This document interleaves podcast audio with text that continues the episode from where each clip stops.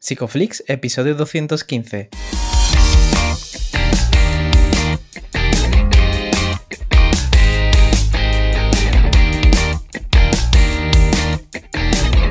Bienvenidos a Psicoflix, un espacio de psicólogos para psicólogos, un podcast donde entre todos buscamos ser cada vez mejores profesionales de la psicología.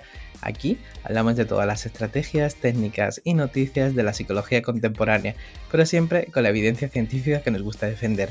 Hoy estamos emitiendo nuestro episodio número 215 en el que vamos a hablar de las relaciones de riesgo y la ética en psicoterapia.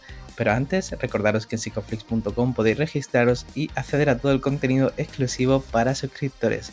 Bueno, bienvenidos al podcast. Muchas gracias por estar aquí. Yo soy Ye. Hace unos días, Darío, que estábamos en Madrid y me preguntaban si teníamos esta entradilla grabada o si la hacemos cada vez que, la, que emitimos un episodio. ¿Qué tal? ¿Cómo estás? Hola, te voy a empezar a interrumpir, ¿no? En mitad de la, de la cabecera para que la gente le quede claro. Igual que nos decían, ¿no? Oye, qué raro esto de, de poneros cara a las voces. Y bueno, estábamos, no somos inteligencias artificiales. Por ahora, a veces no somos ni inteligencia, ya te digo yo. bueno, eh, tenemos sí, eh, sí que tenemos una persona muy inteligente y, además con la que disfrutamos mucho también en Madrid. el día 13 de julio tenemos una sesión clínica en abierto, gratuita, con el Parque Delgado. Podéis ir a psicoflix.com, también dejaremos, bueno, si vais a las notas del programa, pues, estéis en Spotify, en iTunes o en donde sea, podéis redirigiros ahí, ¿no? Será una invitación que mandaremos a toda la gente que esté dentro de la newsletter.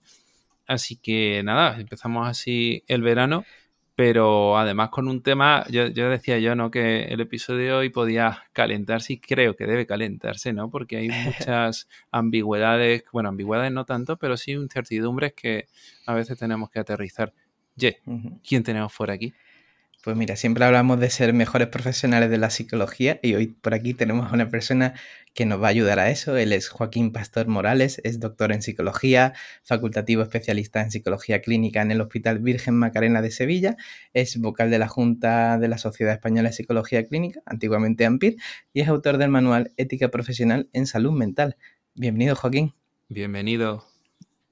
Muchísimas gracias. Muchísimas gracias a ambos por, por tan generosa presentación y tan generosa invitación. Bueno, muchas gracias a ti, Joaquín. Eh, estábamos hablando, ¿no? Antes de micros que hacía mucho que, que terminábamos, no, que grabamos el episodio 50 y algo era, ¿no? Y, que estábamos justo ahí confinados, ha llovido bastante, pero como a ti no te hice esta pregunta en su momento, te la hago ahora. ¿Cómo es tu agenda? ¿Cómo te organizas? ¿Cómo es tu día a día? De lunes a viernes e incluso, ¿por qué no?, algún plan que haga los fines de semana. Bueno, pues además de trabajar en el contexto público, en el ámbito público, dedico tiempo a, la Sociedad Española de Psicología Clínica, dedico tiempo fundamentalmente a reflexionar en torno a, a cómo proceder para que la psicología en general tenga una incursión plena en lo público eh, escribo alguna cosa, últimamente estoy escribiendo algo más, algún artículo más, algún capítulo de libro más, quizá me estoy orientando en los últimos tiempos también hacia eso. Y bueno, yo soy persona de contextos tranquilos, me gusta pasear, me gusta la historia, me gustan, me gustan las ciudades hermosas como la mía, también como Málaga, como, Andaluz, como todas las de Andalucía y muchas de España. Hace pocos días estuve en Segovia y la disfruté muchísimo. Y bueno, fundamentalmente estar en grupos reducidos de personas y, disfrutar con, amigos, claro que sí. Bueno, estamos en tu equipo, compartimos todas esas características. Y, Joaquín, pues este tema que vamos a hablar hoy es muy importante y a veces pues no se le da la importancia que, que merece. ¿Y de qué manera para ti este tema ha empezado a cobrar relevancia? Porque últimamente sí que has estado dedicándole tiempo ¿no? a, investigar o a reflexionar sobre la relación terapéutica y los problemas éticos que, conlleva, ¿no? ¿Cómo, ¿Cómo empieza para ti esto?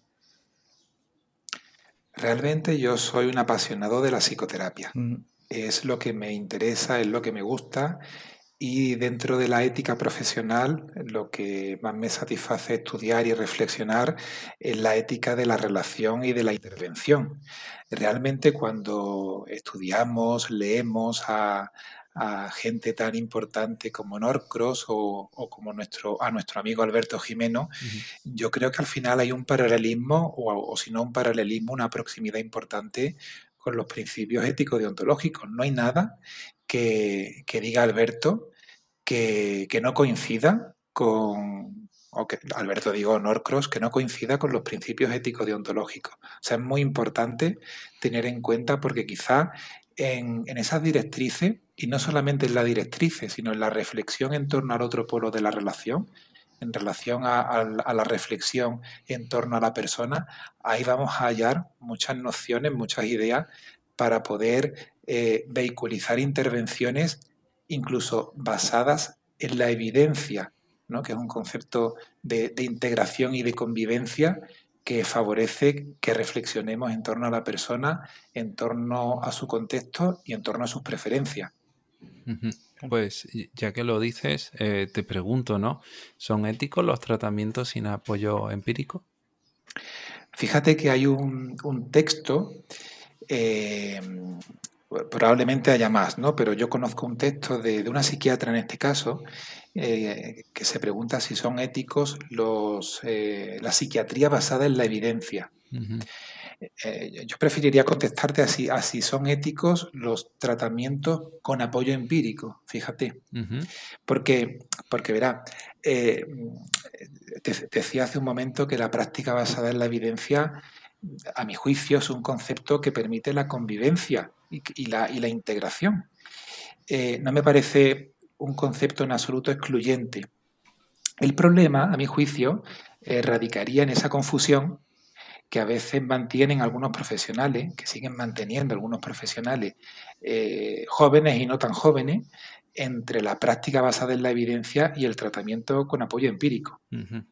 Porque claro, el tratamiento con apoyo empírico sabemos que privilegia el modelo médico frente a la formulación psicológica del caso, o lo que es lo mismo, privilegia lo grupal sobre lo individual. Por no hablar ya de que sabemos que existen otras formas de, valorar la eficacia de las intervenciones. Entonces, ¿cuál es nuestro punto de partida? ¿El diagnóstico o la formulación psicológica? Mm. Hablabais el otro día con Alejandro, que escuché ese capítulo, eh, sobre el diagnóstico. Mm. Y claro, el diagnóstico al final es qué le pasa a la persona. ¿Qué le pasa? Ya nos lo cuenta el usuario, el consultante ya nos dice qué le ocurre. Nosotros luego lo traducimos a un lenguaje psicopatológico. Y en lugar de decir eh, que, el, o sea, el usuario nos puede decir que se come mucho la cabeza y nosotros ponemos expectación aprensiva y negativa. Vale, muy bien, pero eso es lo mismo. ¿no? Estamos diciendo el qué. Pero la formulación psicológica del caso nos remite a por qué le ocurre lo que le ocurre. Porque los trastornos psicológicos son Mm, enormemente complejo y se van a caracterizar por la diferencia, por la diferencia en, eh, en, su presentación, pero además por la diferencia en cuanto a que vamos a tener personas con biografías absolutamente diferentes, en valoraciones respecto de lo que les ocurre absolutamente distintas, en narrativas respecto de sí, de su vida y de, y de sus roles desarrollados diferentes.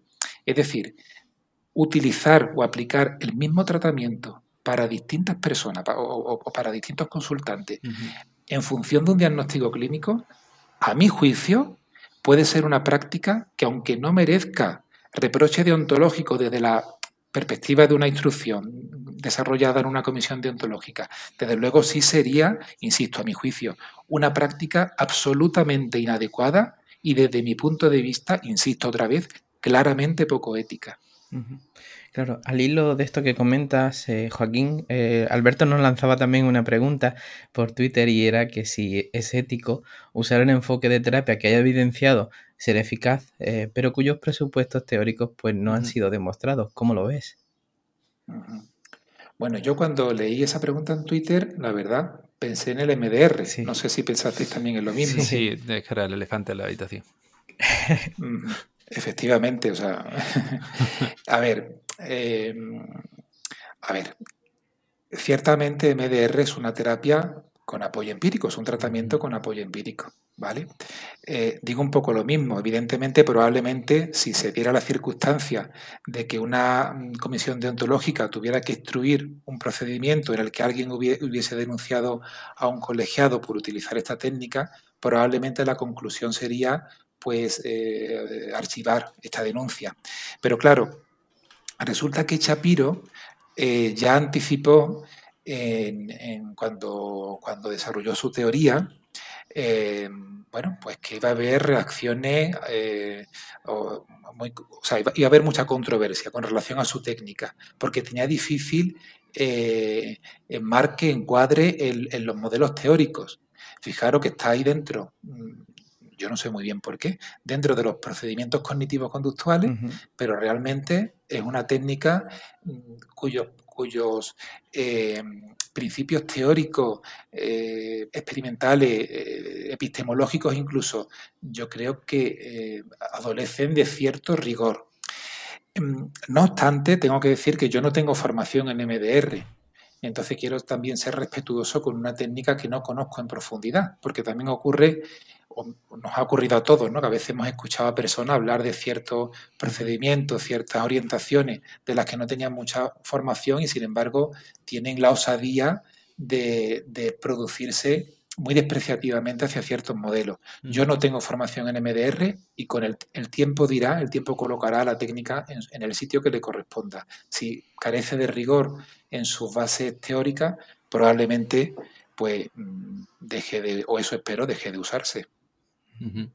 Claro, que si no podemos acabar en, esto de eh, todo vale, ¿no? Y, en psicoterapia parece que, si no tienes muy claro tu marco teórico, eh, puedes empezar a matar moscas a cañonazos. Y quería entrar un poco, un poco en esto, ¿no? Por ejemplo, cuando se empiezan a utilizar técnicas que son aparentemente poco convencionales, aunque pueda estar, vamos a decir, soportada, ¿no? Dentro de, tu marco teórico, pero que si se ve desde fuera, mm, podríamos decir que sobrepasa ciertos límites que incluso socialmente eh, puedan estar aceptados.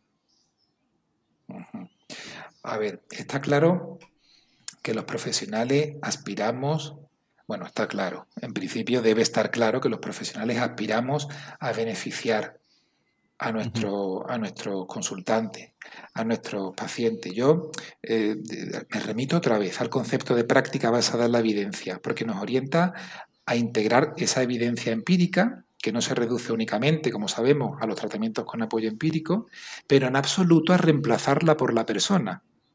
Es decir, los ensayos controlados aleatorizados, que duda cabe que son útiles. Claro que sí, pero mm, tenemos que tener la conciencia de que privilegian el modelo médico, de que se alejan de la persona, de que es esta la persona la, la que debe ser protagonista insustituible del encuentro psicoterapéutico de que privilegian el diagnóstico clínico, como decía antes, la validez interna, de que examinan fenómenos grupales y no individuales. Insisto, no es que no sea importante, es que es arriesgado privilegiarlo sobre otros métodos. Ahora bien, en, psicología, en psicoterapia, tenemos una serie de paradigmas, una serie de, paradigmas reconocidos y reconocibles que permiten una, eh, cada uno de ellos una formulación psicológica del caso. Eh, desde el modelo conductual podemos hacer un análisis funcional. Desde el modelo sistémico, establecimiento de, hipótesis eh, relacionales. Me da igual ahora, son paradigmas reconocidos y reconocibles, eh, pero en la medida en que utilicemos intervenciones que nos alejen de las formulaciones del caso, que nos alejen de conocer al usuario, de reconocerlo, de conocer y reconocer, de respetarlo, de insertar lo que le ocurre en su contexto, en su historia de aprendizaje, en su cultura. Desde luego eso puede ser muchas cosas, pero no es psicoterapia. ¿Qué es y qué no es psicoterapia? Evidentemente, eh, decía antes, paradigmas reconocidos, paradigmas reconocibles que permitan una formulación psicológica del caso en la que insertar lo que, lo que le ocurre al usuario y, poder ofrecer un, método, una, vía, unos objetivos y unas estrategias, unas técnicas para poder eh, transitar con él el malestar que, le motiva su asistencia a consulta y permita solucionar sus problemas.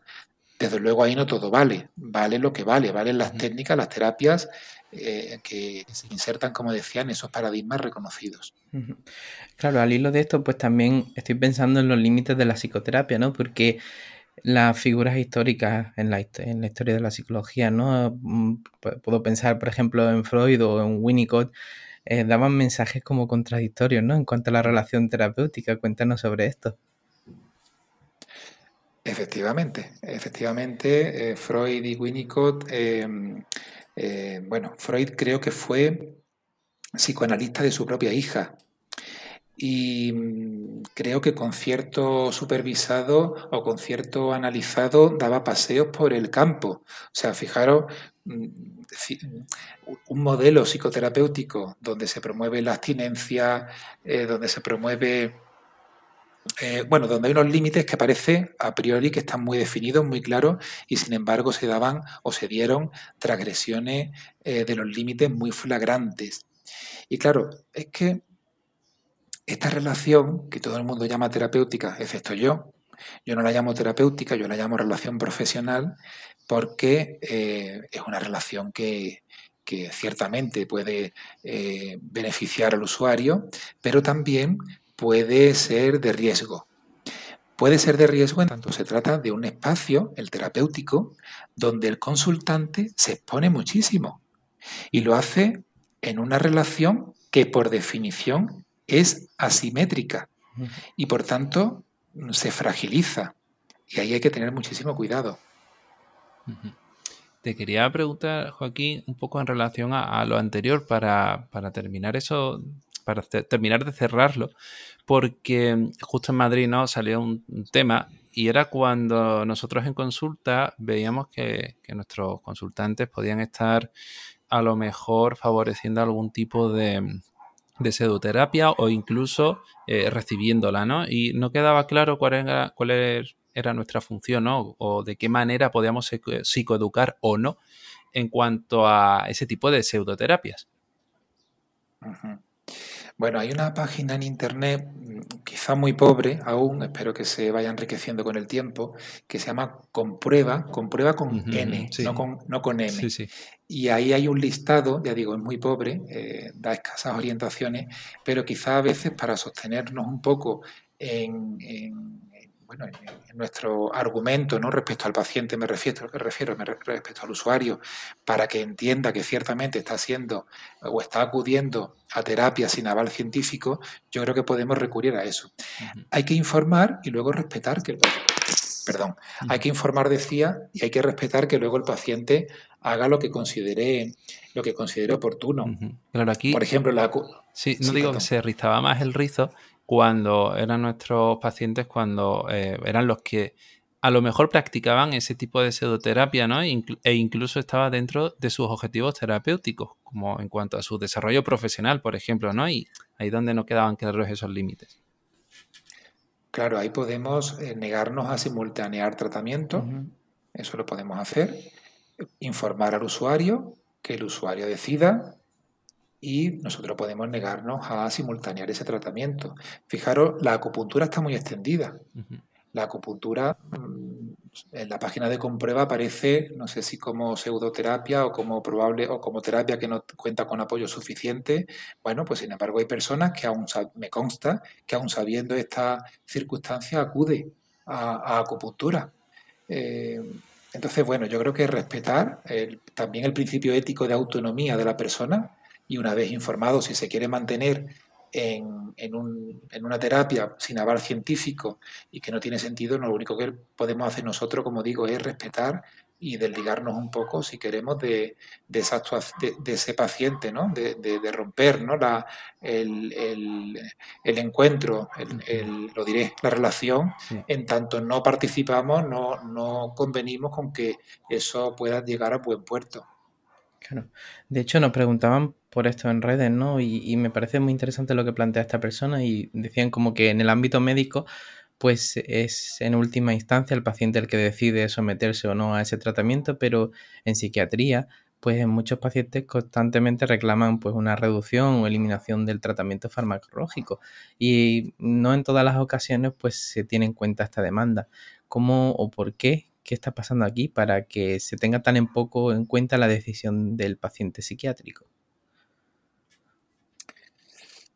Bueno, yo no sé hasta qué punto eso es así. Quiero decir, yo cuando, depende también, dependerá también del psiquiatra. Yo mm, tengo la experiencia con mis compañeros, eh, compañeras psiquiatras mm, de, intentar reducir medicación. Eh, incluso en trastornos mentales graves, que a priori eh, son crónicos y cursan con deterioro. Tengo un paciente, por ejemplo, con esquizofrenia que hemos intentado una supresión de la medicación antipsicótica después de muchos años tomándola. Finalmente no ha podido ser, también tengo que decirlo, pero el psiquiatra compañero estaba, estaba, estaba en esto, ¿no?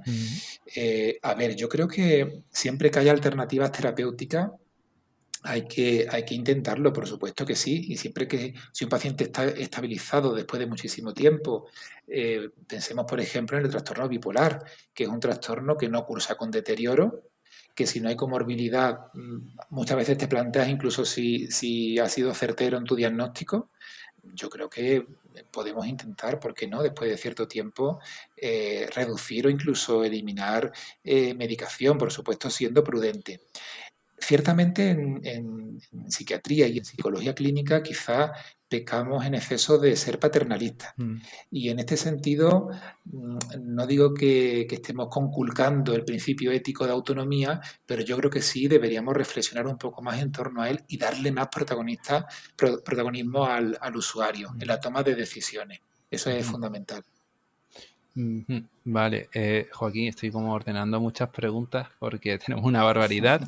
Entonces, eh, te las voy a ir soltando y ya las vamos apañando porque, bien, te, planteo, eh, te voy a plantear algo que, bueno, que puede darse y se ha dado. Y luego te voy a abrir un melón interesante, pero creo que se lo voy a dejar para el final, porque nos va a encender. ¿Qué ocurre cuando estamos atendiendo a una persona y descubrimos de manera eh, fortuita, vamos a decir, que tiene relación con algún, con algún otro paciente, ¿no? Y claro, eh, decir algo ahí puede romper el, el contrato de, o sea, la confidencialidad. Bueno, difícil cuestión. Fíjate que la, la, ética fundamentalmente es reflexión. Eh, estas preguntas a veces nos llegan a las comisiones deontológicas y somos la comisión la que tiene, ah, bueno, tenemos un grupo de WhatsApp, además de reunirnos formalmente cada mes y medio y, a veces tenemos que exponer cada uno nuestras impresiones, nuestras opiniones e ir hilando hasta llegar a, ciertas a ciertas conclusiones. Eh, depende del grado de relación que tengan, porque también es verdad que en el ámbito privado muchas veces es el boca a boca ¿no? lo, que, lo que hace a un profesional de la psicología eh, clínica sanitaria tener, tener pacientes, tener eh, clientes, ¿no? voy a decirlo, en, el término que más utiliza en la privada quizás.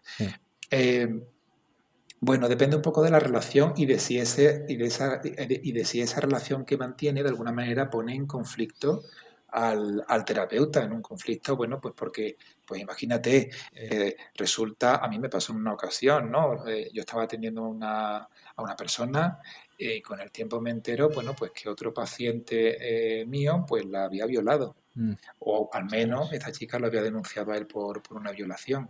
Entonces, mm, no, no, no fue algo que supiese la paciente, ninguno de los dos usuarios, ninguno de los dos pacientes, pero eh, ciertamente me puso en la alerta de considerar, por supuesto, que no coincidieran, que no... ¿Vale? Y, por supuesto, también afecta o afectó en su día a la objetividad con la que yo, en este caso, eh, pude atender al, al, presunto agresor, ¿no? Entonces, bueno, ¿cómo se resuelve? Pues evidentemente, si, si te afecta a la, a la objetividad, si es que podemos ser objetivos, que yo lo dudo, ¿no? si te afecta la objetividad o si afecta eh, de alguna manera a, tus valores en el, transcurso del tratamiento, pues derivarlo a otro colega de profesión, a otro, a otro compañero. Voy a rizar un poco más el rizo y qué ocurriría si manejamos algún tipo de información por parte de un cliente que podría beneficiar a, otro, ¿no? Eh, de hecho, en un principal objetivo terapéutico. Por ejemplo, ponme algún ejemplo. Voy a, es que voy a intentar, imagínate eh, que, bueno, estamos tratando a una persona que tiene algún tipo de relación intermitente con alto grado de dependencia y nos enteramos mediante otras vías eh, que esa, eh, bueno, la pareja, ¿no? O la, el casi algo este, pues mantiene otra relación paralela a todo esto, ¿no? Y que está saltando de un sitio a otro. Y claro, a lo mejor eso podría ayudar a resolver el caso, o a lo mejor no, pero es una información interesante. O sea, a ver si he entendido bien. Tú estás atendiendo a una persona que, tiene un grado, que tiene un grado de dependencia hacia otra. Sí. Y esa otra, tú eres conocedor por otra vía de que tiene relaciones paralelas. ¿Es eso? Sí. O, una infidelidad, claro. Claro, es, muy complicado porque eh, entiendo que tú eso lo, lo, has sabido, que esa información te ha llegado a ti, no en el transcurso de la relación profesional, sino extraterapéuticamente.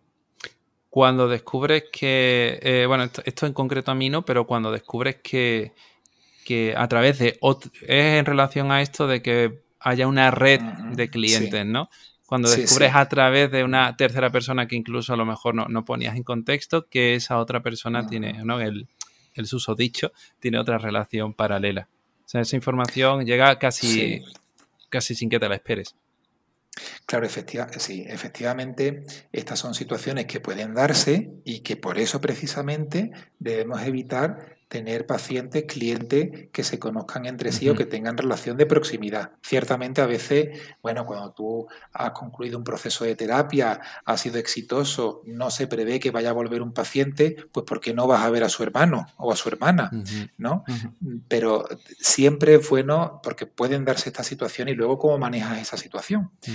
Eh, evidentemente, pretendiendo el beneficio del usuario, no puede saltarte la confidencialidad eh, o, no puede revelar información que se ha sucedido en el contexto de otra intervención con otra persona. Pero ciertamente son situaciones que precisamente por esto deben, deben evitarse. Claro, porque al final te va a sesgar. Sí, te va a sesgar. todos estamos cejados, en, cierto modo, pero, pero estas, estas situaciones eh, te van a dificultar mucho tu, desarrollo profesional, la, alianza, el, el, desarrollo de la intervención y te va a provocar sufrimiento. Sí, porque además luego es muy difícil navegar cuando tienes a personas que son conocidas entre ellas o toda esta información a veces es difícil de, gestionar, ¿no? Y en, terapia estás más atento a, no cagarla, a soltar alguna información que pueda beneficiar o perjudicar a, una de las partes. Mm, hablando de partes en, terapia, ¿no? Cuando tenemos una relación con una relación terapéutica, ¿no? Como hemos comentado antes, una relación con, con un cliente, Em, a veces nuestros propios sesgos pues, pueden derivar a, que esta relación acabe siendo una relación dual y me gustaría que pudieras explicitar o definir qué hablamos o qué entendemos por relación dual y ahora entraremos, si te parece, en los tipos que hay.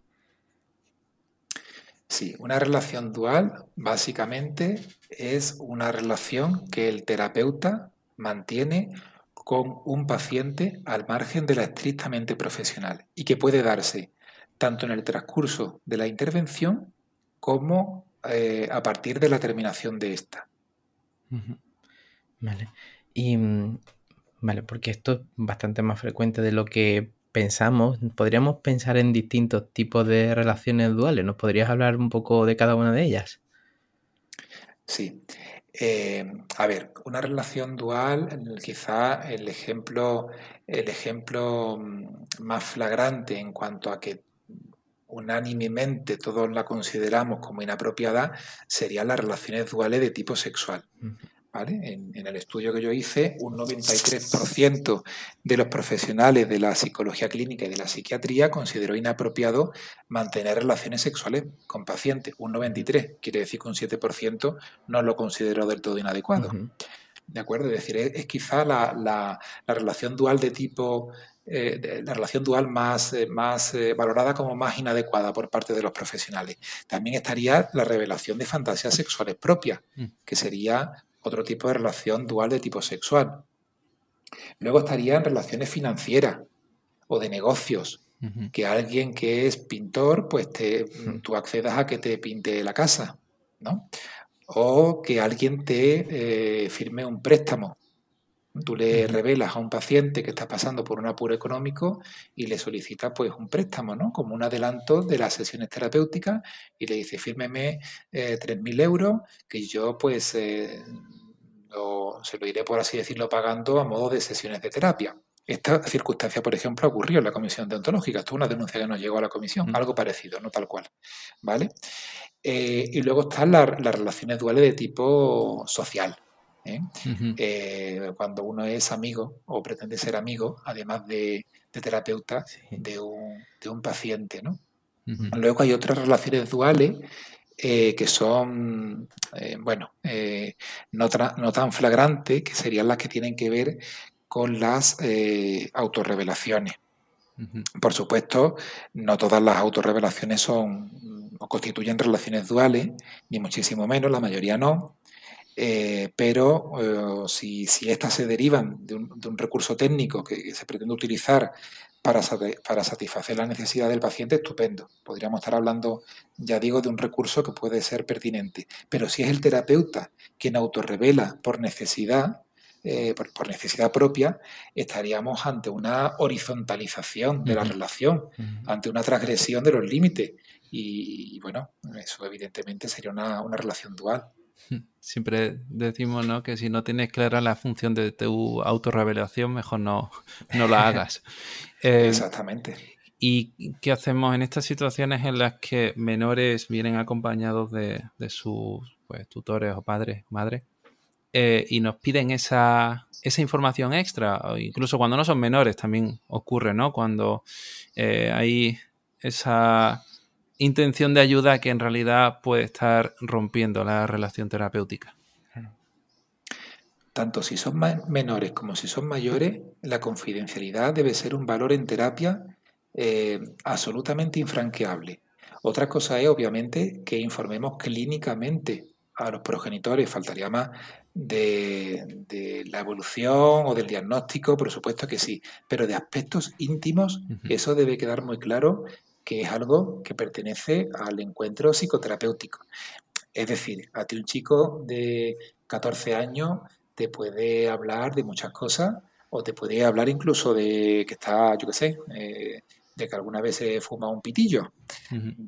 Bueno, eso mientras que tú entiendas que no, que no es algo que va a repercutir gravemente en su salud, es confidencial.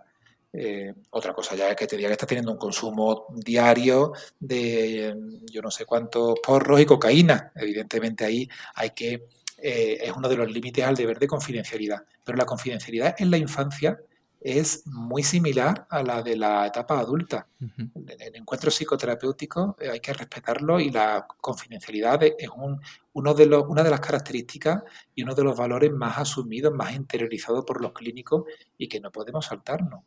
También es cierto que estas cuestiones deben quedar claras al inicio de la relación profesional. En el documento de consentimiento informado, que mm, es obligatorio de, realizar en psicoterapia, aunque no es eh, obligado a presentarlo por escrito, pero sí uno debe informar eh, y dejar constancia en la historia clínica de que ha informado acerca de estas cuestiones, pues esto es muy importante dejarlo, explicitarlo al principio porque si no pueden surgir luego problemas. Claro. Y estaba pensando, eh, Joaquín, sobre esto porque mm, en los casos de intervención con múltiples pacientes o psicoterapia de grupo, por ejemplo, el trabajo con familia y de pareja, manejar todas estas variables es muy, muy complicado.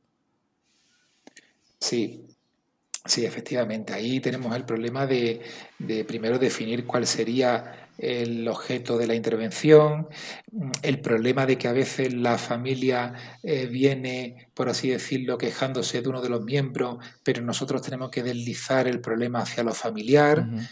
Da igual desde la orientación que hablemos. ¿eh? Si hablamos desde la orientación conductual, pues también deslizamos hacia lo familiar en tanto tenemos que ver cómo se manejan ciertas conductas, ciertas contingencias. Eh, es fundamental y eso queramos o no, la, propia convocatoria de la familia en terapia genera culpa. Eh, o cierta culpa a los, a los padres, ¿no? Fundamentalmente, aunque no lo pretendamos, aunque trabajemos esta cuestión, pero la propia convocatoria a veces es, culposa. Evidentemente, también tenemos que eh, tener en cuenta que, en esos formatos múltiples de terapia, en, terapia familiar sobre todo, eh, va a haber desacuerdo en torno a lo que es más beneficioso. Porque hay padres, madres que definen como problemático el comportamiento de un hijo cuando el hijo lo que está haciendo es una adolescencia absolutamente funcional. Y es su padre y es su madre los que no hicieron una adolescencia funcional en su día. Entonces, claro, Em, definir cuál es el problema, deslizar hacia el funcionamiento familiar, em, intervenir llegando a un acuerdo eh, para, para y, que todos los pacientes o, todos, los, todos los participantes eh, estén motivados en la misma medida y vayan hacia el mismo objetivo, esto es muy complicado. Por supuesto, también otro aspecto complicado es eh, el mantenimiento de la confidencialidad. Eh, y en este punto, para evitar problemas, lo que decía, lo que decía antes, es importante clarificar desde el inicio de la relación profesional que el terapeuta eh, va a establecer relaciones con los miembros y, que hay una serie de límites a la confidencialidad y que las actuaciones que se van a llevar a cabo pues van a, van, a ser partícipes de la familia, que, secretos fuera del contexto familiar, pues si se revelan van a ser trabajados en la sesión de terapia, o si no, que no se revelen. Cuando hacemos esto, cuando hacemos, cuando tratamos todas estas cuestiones en el eh, inicialmente, acotamos bien, definimos el, el encuadre y hacemos el pertinente consentimiento informado, todos estos problemas disminuyen. Pues eh, Joaquín, voy a empezar a abrir eh, el melón que tiene que ver con las derivaciones, porque, eh, bueno, ¿cómo podemos hacer una buena derivación éticamente hablando a un profesional, digo, con, algún cliente o clienta? ¿Una derivación? Sí, cuando, por ejemplo, claro, es que voy a ir haciéndote algunas preguntas y el melón se va a ir abriendo cada vez más, pero empezamos con esas derivaciones a un profesional eh, pues de referencia, ¿no? En algún caso concreto que por lo, por, lo que sea tú no trabajas o precisamente por algún tipo de conflicto ético. Bueno, yo, yo, yo, creo que aquí importante, mira, todo eso en el, en, al inicio de la relación, y no solamente al inicio, porque el consentimiento informado no es algo estático que se presente inicialmente y que, y que ya luego no se trabaje, sino que hay que ir actualizándolo conforme avanza la relación terapéutica. Todo eso hay que hablarlo desde el inicio. Yo intervengo desde tal orientación, me dedico a tal cuestión, si vemos que no avanzamos podemos considerar interrumpir la terapia por la no mejoría o la derivación a otro profesional. Eso hay que, hay que hablarlo desde el inicio. Eh, si eso se ha trabajado responsablemente y desde el inicio, luego la derivación va a ser más sencilla. Y no tiene por qué, una cosa, los títulos, los títulos eh, habilitan, pero, pero no necesariamente capacitan. ¿no? Un, psicólogo clínico puede estar habilitado para hacer de todo dentro del ámbito de la salud mental, de todo, de todo en el ámbito de la psicología, pero eso no quiere decir que esté capacitado para todo. Por ejemplo, yo no trabajo adicciones porque nunca me he dedicado a ese ámbito. ¿Vale? Entonces no, no pasa nada, se deriva a otro profesional y punto, y no debe suponer un problema. Ahí justo te, hago otra pregunta, ¿no? Sobre todo para terapeutas más noveles que empiezan pues recibiendo casi de cualquier, casi cualquier caso, ¿no? Y, al principio, pues esa especialidad no está del todo construida, aunque hayan hecho formaciones y prácticas, eh, llega un momento en el que se tienen que exponer solos y solas, ¿no? Y claro, eh, esto es una pregunta que, que, se suelen hacer y que no suelen hacer, ¿no? ¿Cómo actuar ante ese tipo de situaciones donde no tienen o no donde no consideran que tienen la suficiente experiencia, aunque sí formación. Claro, fíjate que te ponía el ejemplo ahora mismo de, que yo no trabajo en el ámbito de las adicciones, sin embargo yo tengo una titulación de especialización en drogadicción y no tengo ni idea eh, de, adicción. Entonces, eh, ¿qué pasa? Evidentemente hay que empezar eh, hay que, y hay, y hay, que hacerlo, claro, yo lo hice en el contexto de la formación sanitaria especializada, pero otras personas lo hacen pues de otro modo, tras finalizar su formación habilitante como psicólogo general y sanitario y ahí yo creo que es muy importante pues que consulten, que se supervisen, no solamente que se supervisen, sino que tengan espacios de intervisión. Ojalá lo ideal sería trabajar en, grupos, ¿no? En, en, consultas donde haya otros profesionales, donde compartir casos clínicos, que pregunten, que lean, Y luego también, oye, que, tenemos que empezar todos, ¿no? Eh, evidentemente, eh, al, inicio todo parece muchísimo más fácil, ¿no? Luego ya la, la, realidad añade matices que no están contenidos en los libros y que difícilmente van a estar contenidos alguna vez. ¿no? Pero bueno, yo creo que hay que animar sobre todo a la formación continua, a la reflexión, a la intervisión y a la supervisión. Y justo que has dicho esto, ¿no? Sobre la supervisión, pienso, y esto es algo como muy frecuente y, naturalmente se intenta hacerlo lo mejor posible. Conozco muchas personas que trabajan de esta forma y explico. Cuando pues creces como profesional y decides empezar a contratar a otros profesionales o a trabajar colaborando y ahí comienzas a derivar esos casos que por volumen de trabajo no, no puedes aceptar. Claro, aquí existe una relativa dualidad o sin relativa, ¿no? Porque estás percibiendo en muchos casos un beneficio económico. Aunque consideres que estás haciendo lo mejor posible dándole supervisión a tus trabajadores y trabajadoras, eh, no deja de estar de por medio ese beneficio económico. Y me gustaría saber tu opinión sobre esto. Bueno, yo creo que eh, ahí estás haciendo muchas cosas. Ahí estás confiando también en personas que están empezando, con lo cual eso me parece hermoso, ¿no? Que tengan ese feedback de, alguien que tiene ya una trayectoria, que, presenta Psicoflix, ¿no? Que, tiene un, que, tiene un, nombre, ¿no? Em, a mí me parece que eso es algo de agradecer, ¿no?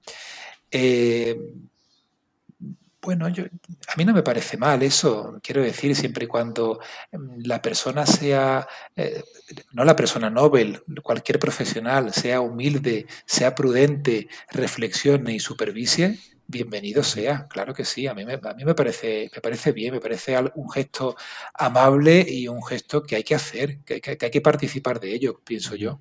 Muy bien. Claro, estaba pensando ahora que has comentado sobre la trayectoria, ¿no? Y, las personas nobles y las personas pues, que llevan mucho más tiempo ejerciendo. Mm, ¿De qué manera las características del terapeuta pueden facilitar o dificultar la implicación en este tipo de relaciones duales? Sí, sí, efectivamente, porque eh, fijaros que generalmente para otro tipo de, de infracciones deontológicas no, no, están asociadas a características de personalidad, sino a falta de formación fundamentalmente. Pero en el caso de las relaciones duales sí que tenemos eh, también eh, ciertas creencias o, cierta falta de competencia, pero sí que se ha visto que las personas que se implican en relaciones duales, los terapeutas que se implican en relaciones duales, sí que tienen ciertas características de personalidad pues, pues muy concretas. Por ejemplo, aquellas personas que se implican en relaciones duales de tipo sexual suelen ser hombres, suelen ser personas con larga trayectoria profesional, con alta reputación, que pasan o que están pasando por un momento de debilidad o de dificultad en sus vidas mm. y eh, eh, está asociado a rasgos, a características narcisistas de personalidad.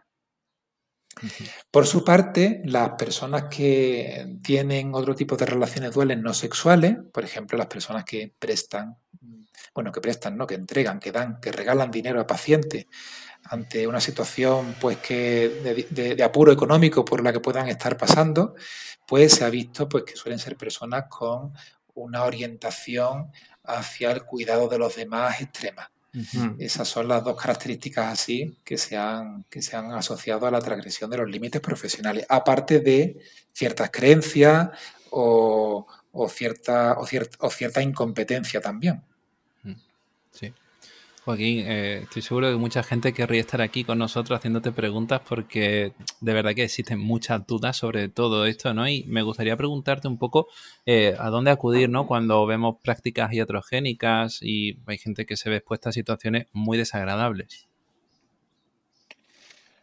Bueno, prácticas iatrogénicas desgraciadamente hay muchas, ¿no? O sea, la indicación de no tratamiento es algo que tenemos que tener también muy presente yo recibo, como recibiremos todos, a personas en consulta que no tienen indicación de tratamiento.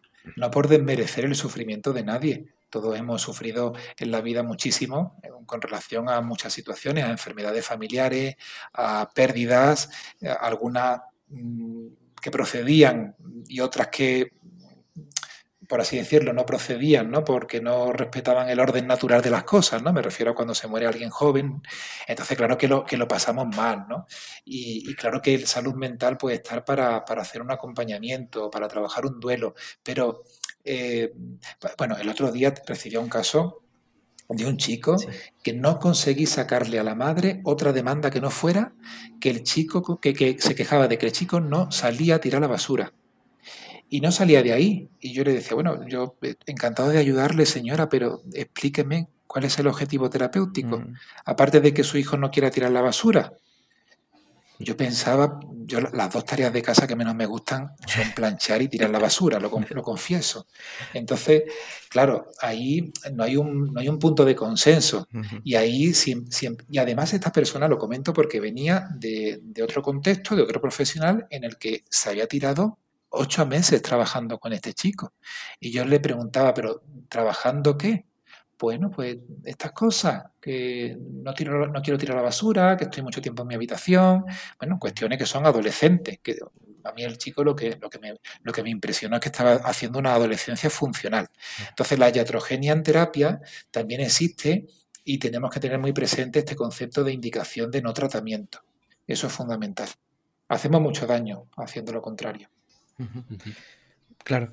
Y mm, en los casos en los que nosotros tengamos dudas, eh, ¿a qué mecanismos o dónde podemos acudir? Porque a veces el código deontológico pues eh, no nos salva, ¿no? Y más a medida que avanzamos como sociedad, los códigos van detrás de nosotros.